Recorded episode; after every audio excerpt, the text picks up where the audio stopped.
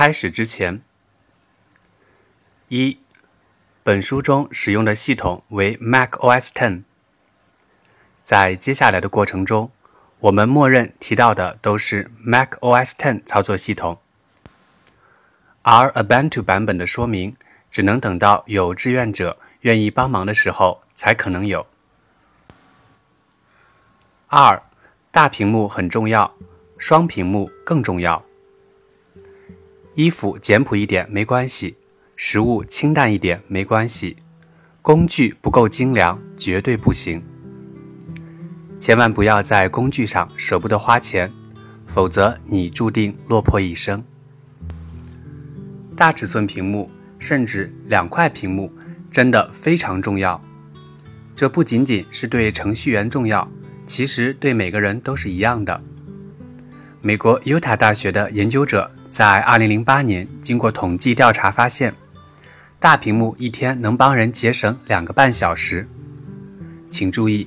这是干活做事过程中的两个半小时。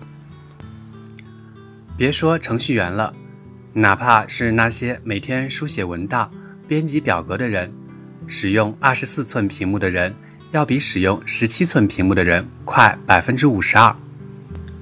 这几乎是十年前，现在已经是二零一六年，iMac 的显示器已经是二十七寸了。分辨率已经是四零九六乘以二三零四，几乎相当于十年前四块显示器的显示区域。现在很多 IT 公司都不给员工配备电脑了，也许是因为笔记本电脑的降价与普及，但少数开明的公司基本上都会给员工配备外接的大面积显示器，其实是很便宜的投入。却很实实在在提高很多效率。事实上，爱惜自己是一种生活态度，即便公司不给买，也要自己给自己买。反正现在显示器很便宜。三，注册一个 GitHub 账号。很少有计算机书籍会把这件事儿单独拿出来说，可实际上这确实很重要。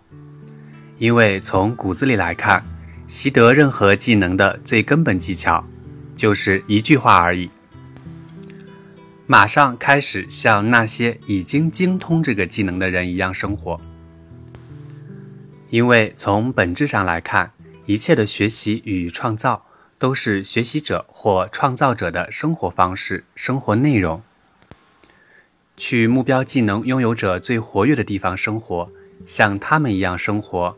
直至真的就那么生活，这就是学习与创造的另外一个更为生动、更为本质的描述。所谓的“近朱者赤，近墨者黑”，讲的也是一样的道理。因为激活大脑里的镜像神经元是学习与创造的最初起点。GitHub 其实是目前地球上最先进、最高级。最高质量的社交网站，对，它就是个社交网站。虽然貌似现在的人们普遍认为社交网站指的是另外一类东西，在那里，工程师们用他们固有的最高效的方式互相交流。他们写好代码就传到 GitHub 上去，用 GitHub 做开发中必须的重要事情。第一。备份自己的代码。第二，文档与代码的版本管理。第三，互相最高效的交流与协作。第四，通过展现有效活动而获得更高信用。第五，更方便的展示自己与自己的成果。在 GitHub 出现之前，工程师们在命令行下最常使用的命令是。cd 和 ls，现在他们最常用的命令早已经是 git 了。GitHub 是个崭新的世界，先开门进去吧，注册个账号就行，多简单。一个令人沮丧的事实是，在中国有很多所谓的程序员真的不用 GitHub，还有很多为了求职跑到 GitHub 上提交假项目。三探。四，每天都要有一整块的思考时间，这才是最重要的一条。工程师不是每天每时每刻都写代码的，他们用更多的时间思考。这有点像什么呢？你看，大家从小上学，挺辛苦的，学会了识字、写字，可大多数人一辈子都不会写文章，就算写出来了，也传播不出去。其实只是因为确实没价值，因为在传播自由的时代里，真有价值的东西总是会被发现。为什么呢？因为他们不思考，也不会思考，所以等于没有什么东西值得表达。尽管已经掌握了一定的表达技能，又因为不会写东西，没什么东西可写，所以他们的表达技能永远停留在初级阶段。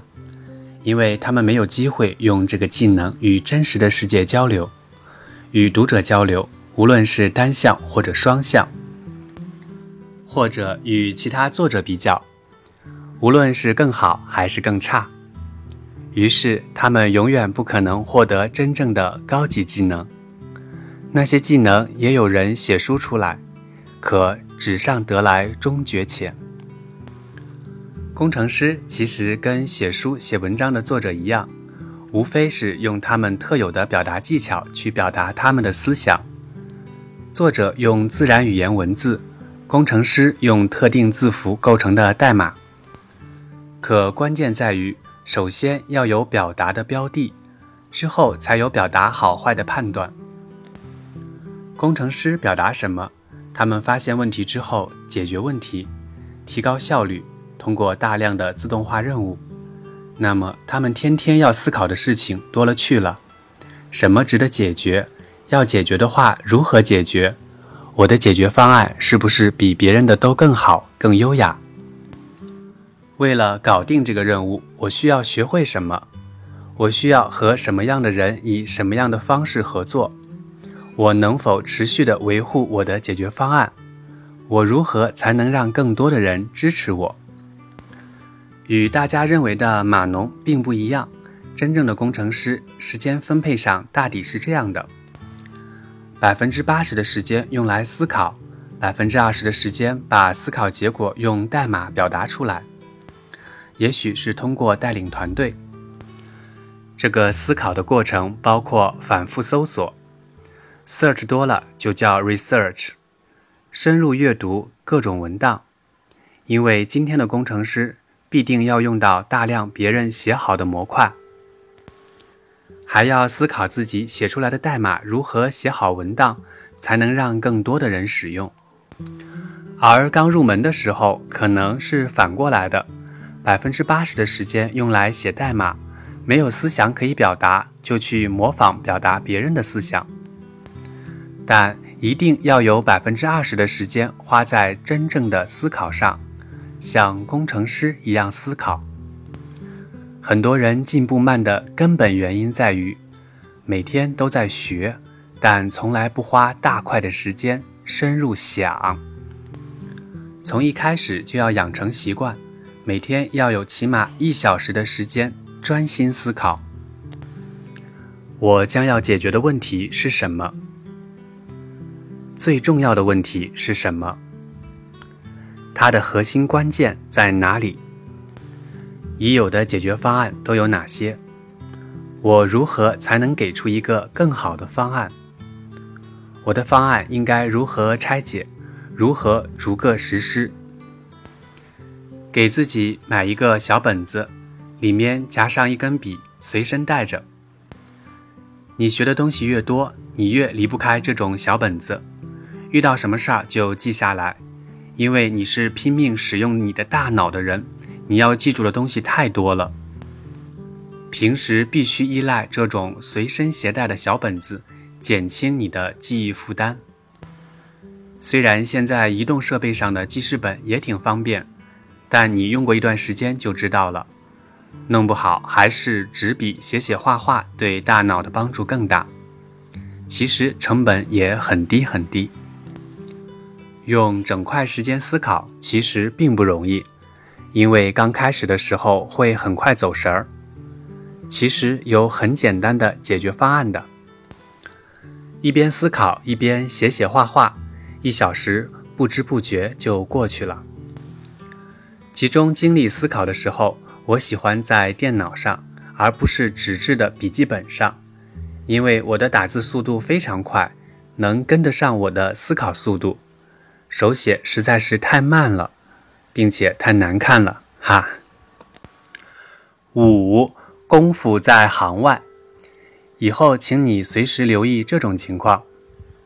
事情的关键往往在另外一个领域中。